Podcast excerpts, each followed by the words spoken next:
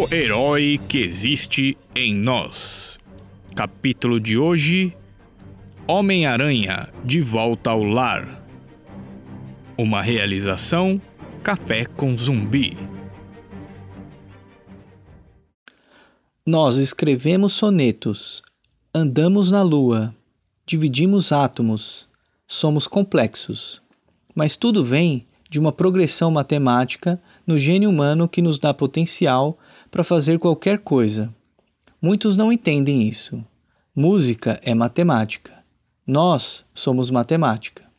Nossa matemática genética gera a matemática de nossos sonhos ou ambições. A ciência não se restringe a becquerels ou tubos de ensaio, mas ao que somos, artísticos, excêntricos, humanos. Esse é um trecho tirado do quadrinho em que Peter Parker ensina aos seus alunos ciência. Considerando que todas as obras de quadrinhos são sensacionais simplesmente por refletirem a visão de arte tanto do roteirista quanto do desenhista, do arte finalista, de todas as pessoas envolvidas, essa HQ, o espetacular Homem-Aranha, de volta ao lar, me fez refletir não só sobre o respeito que deveríamos ter com todos aqueles que dedicam a vida à composição de histórias fantásticas que ativam o imaginário das pessoas, mas também sobre quem somos nós. Li muito Homem-Aranha na pré-adolescência e revisitar esse personagem só me trouxe bons sentimentos. Estar novamente com Peter Parker, que sempre me remeteu ao lado humano, às fragilidades que temos, as percepções sensíveis das dificuldades do cotidiano, mas também aquele lado que nunca desiste, que está sempre disposto a se renovar para vencer, que pode chegar à dificuldade extrema, externa ou intimamente falando, e sempre dá um jeito de reverter a situação, me fez pensar também sobre como foi importante crescer com esse personagem e que suas atitudes, embora no imaginário das histórias que nos são contadas, me fazia querer ser um super-herói quando crescesse. Tanto Peter Parker quanto o Homem-Aranha são colocados à prova pelas dificuldades da vida, por um inimigo fora do comum relativo a poder e força descomunal chamado Morlun, e por todo o enredo místico relacionado a poderes totêmicos que invocam as forças dos animais. E convida o nosso herói, e também através de Ezequiel, aparentemente uma contraparte de Peter Parker Homem-Aranha, a entender melhor tanto o seu lado negativo quanto o seu lado positivo, com a desafiadora pergunta: Quem é você? E também com a intrigante expressão: tão perigoso quanto dar uma arma carregada a uma criança. Que nos remete a fazer um paralelo com a famosa sabedoria guia deixada a Peter Parker por seu querido tio Benjamin Parker: com grandes poderes, vem grandes responsabilidades. Será que entendemos a nós mesmos a ponto de saber que, se sabemos ou podemos muito, temos responsabilidades como também deveres e não só direitos perante aqueles que nos cercam? Relativo, é claro, à nossa potencialidade, qualidades e virtudes que possuímos. Mas também, será que sabemos que nossos lados sombras também são potencialidades que podem ser desenvolvidas a ponto de se tornarem virtudes? Não vemos no orgulho e no egoísmo senão traços do homem antigo que usava esses sentimentos para a sobrevivência no mundo hostil em tempos remotos? E que hoje, se usamos esses sentimentos, não somos como aquele que usa o barco para atravessar um rio, mas não consegue mais se desvencilhar, carregando para todo lado o peso desse barco pesado?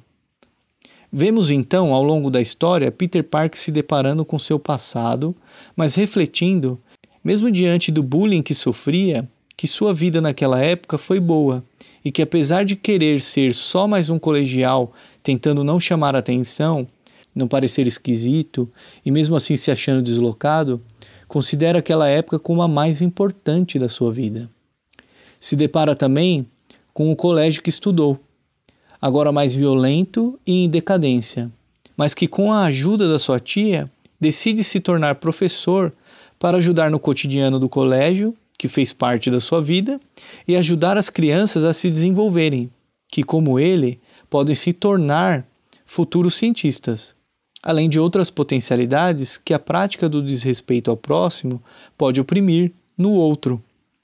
Além de, é claro, se deparar com a tristeza que a responsabilidade de ser o Homem-Aranha causa na vida de Peter Parker, levando para longe ou colocando em perigo a vida de pessoas que ama, como Mary Jane Watson Parker e Tia May Parker.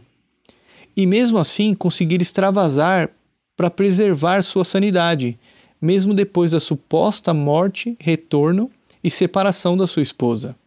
É com as privações que notamos a importância da conquista, assim já nos disse Aristóteles. Mas é incrível ver que o amigão da vizinhança, Homem-Aranha e Peter Parker, uma pessoa como nós, consegue usar as dificuldades da vida como um gatilho ou como uma mola propulsora para se desenvolver, ao invés de se lamentar ou pior, desistir. Sendo esse gatilho a força e potência da arma sem propósito na mão de uma criança, mas uma potência bonita e eficaz na mão daquele que sabe se renovar. Peter olha para o seu passado com gratidão ao invés de reclamar olha para as dificuldades do colégio em que estudou e se torna professor, ao invés de simplesmente virar as costas, e ainda aprende com outros professores a importância de conhecer a si mesmo, pois só assim que podemos nos respeitar e dizer qual é a linha limite que o outro pode ultrapassar. E quando se depara com Morlun, o vampiro de energias totêmicas, que no caso de Peter Parker é a aranha no seu peito, quando a intrigante pergunta de Ezequiel quem é você o faz pensar que deveria olhar para a pureza de sua força animal, a pureza da aranha, fonte de seu poder, e mesmo assim não é suficiente para derrotar Morlun, Peter Parker mais uma vez olha para o seu lado sombra, para as dificuldades da vida, para o lado supostamente negro da aquisição dos poderes da aranha e o transforma em uma potência para o bem e vence seu inimigo. Assim como aquele que carregava o barco pesado do orgulho e do egoísmo sem propósito algum, agora sabe destruí-lo e transformar a madeira com as mesmas peças que um dia eram esse orgulho e esse egoísmo, para se reconstruir com a sabedoria renovada.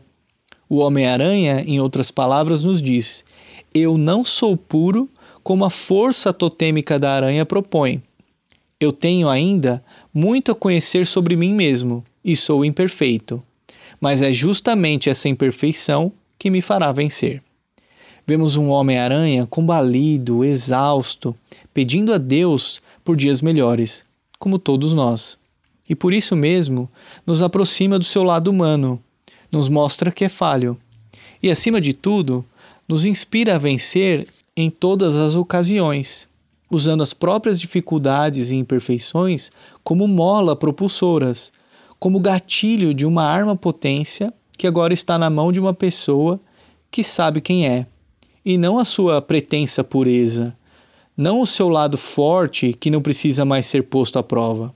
Fica então um convite a nós mesmos, pois sempre nos justificamos dizendo que só podemos fazer alguma coisa quando estivermos suficientemente prontos. Um convite a nos conhecermos e despertarmos para o herói que existe em nós, usando as ferramentas imperfeitas que temos, usando as dificuldades da vida como exercícios para alcançarmos novas virtudes em nós, nos transformando e criando o bem sempre. Esse quadrinho tem todas essas mensagens embutidas. Basta que façamos o exercício de olhar com novos olhos, pois, embora na época em que lia Homem-Aranha, não fazia ideia de que sempre temos algo para aprender com tudo aquilo que vemos, ouvimos, lemos, sentimos e pensamos, nem da extensão de tudo aquilo que nos faz ser o que hoje somos. Podemos tirar proveito e aprender com tudo à nossa volta, se quisermos. Quem somos nós? Voltando à pergunta inicial, somos artísticos, excêntricos, humanos, já nos disse Peter Parker.